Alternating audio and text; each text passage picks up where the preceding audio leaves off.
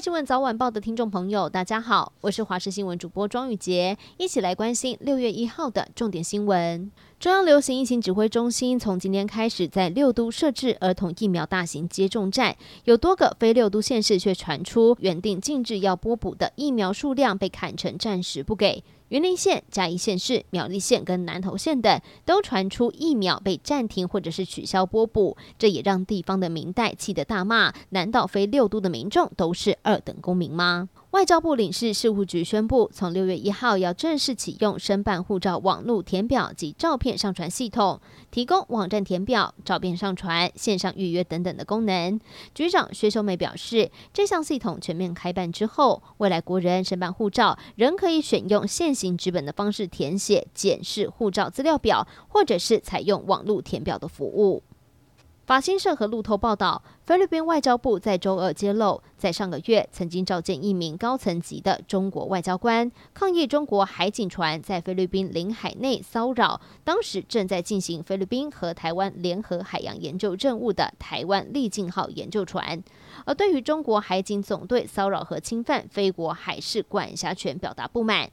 菲律宾外交部表示，中国海警总队的行动不符合无害通过，明显侵犯菲律宾的海事管辖权。不过，菲律宾并没有说明为什么等到事件发生超过一个月才发表此声明。南韩因为疫情的关系，停止对外籍观光客发放短期访问的签证。电子签证已经超过两年了。驻南韩台北代表部在今天透过脸书表示，南韩法务部宣布了，从六月一号开始重新开放 C 三短期访问签证的申请。而另外，只要是完整接种过 WHO 紧急使用清单的疫苗厂牌的疫苗之后，那么今天要是持 C 三短期访问签证入境韩国，就可以免除七天的隔离限制。乌克兰检察总长维涅迪克托瓦在星期一宣布，已经起诉一名俄罗斯的军人，在入侵期间涉嫌杀害基辅地区的平民，并且性侵他的妻子。而根据英国媒体的披露，这一名俄军他已经结婚，并且育有至少一名幼女。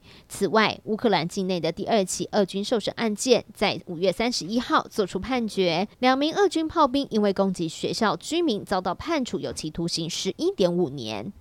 天气消息，今天封面逐渐北抬，台湾附近吹西南风，各地大多都是多云到晴，可以见得到阳光的稳定天气，体感上会比较热。午后因为热力作用，在大台北、宜兰还有花莲地区以及山区有局部的短暂阵雨或是雷雨发生的可能性，预估会有局部大雨发生的几率。外出请记得要携带雨具。而至于气温方面，因为西南风带来比较暖一点的空气，所以白天的高温预估在北部跟东北。北部地区还有东半部地区，大约是在三十一、三十二度，而中南部还有东南部呢，有机会来到三十三到三十五度，整体会比较闷热。尤其中南部在近山区的平地，还有在台东地区，温度还有可能会再高一点点。中午前后一定要特别注意防晒，也要记得多补充水分了。